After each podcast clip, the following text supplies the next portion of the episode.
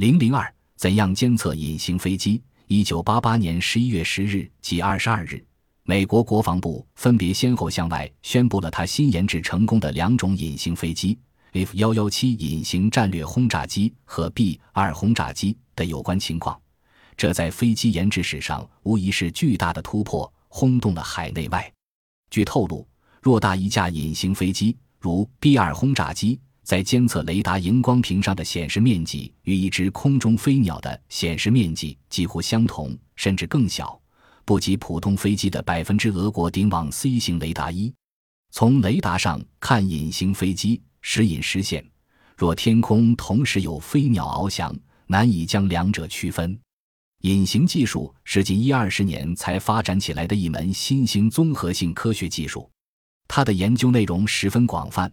但目的却只有一个，即如何降低或改变武器装备的电波反射或辐射强度，即降低其可见度，躲过探测器的监视，提高兵器的突防能力、生存能力和战斗威力。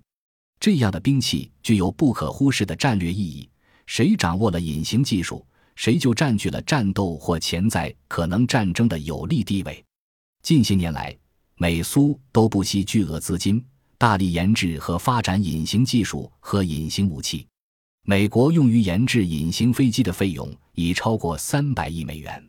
除隐形轰炸机和战斗机外，美国目前还加紧研制有高技术性能的新型远程隐形侦察机、隐形巡航导弹和卫星等。根据美军展示的资料，与普通飞机比较。F 幺幺七战斗机和 B 二轰炸机具有如下四个方面的优势：其一，一身一体，B 二型机没有独立的机身和尾翼。从展示的平面形状看，与传统的后掠翼和三角翼不同，B 二型机的机翼是由十二段直线组成，飞机后缘中部呈三个锯齿，状似蝙蝠，又似一只后缘不均匀的飞镖，直径大。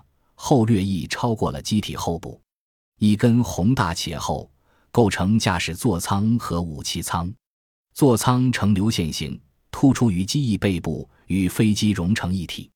飞机整体曲线圆滑，这两个特点使得 B 二型机的雷达特征大大减弱，雷达收到的从飞机反射的电波强度大大降低。F 幺幺七型机具有后掠机翼和 V 型尾翼。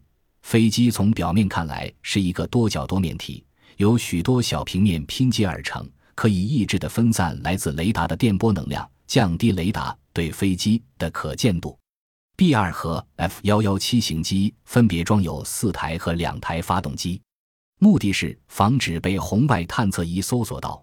它们均位于机翼上方部位，对称的安装在座舱两侧，并与机翼上表皮融为一体。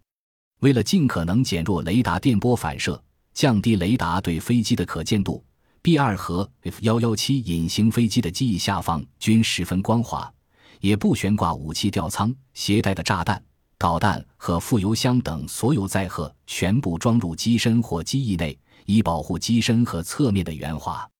其二，改造动力装置，控制飞行速度。动力装置是飞机的主要辐射源。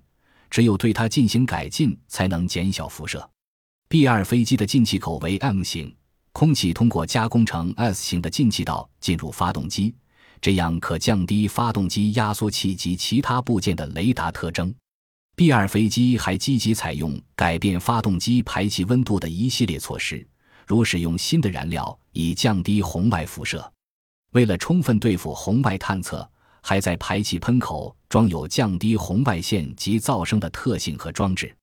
F 幺幺七型机也采用了与众不同的进气道和排气装置，从背部进气，减小雷达的反射信号和发动机的红外辐射。B 二和 F 幺幺七型机的上述改进措施，一方面大大提高了飞机的隐形性能，另一方面也影响了飞行速度。为减小发动机的红外辐射和噪声。它们的发动机均不带加力，致使飞机速度低于声速。其三，使用复合材料减弱波反射。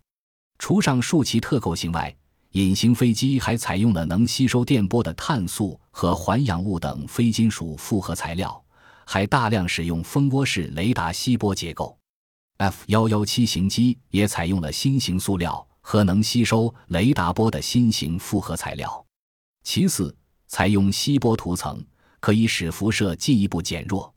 涂料是特制的，涂在目标表面后，既吸收雷达波，又使雷达波偏离辐射源方向，还可以吸收机体本身的红外线辐射。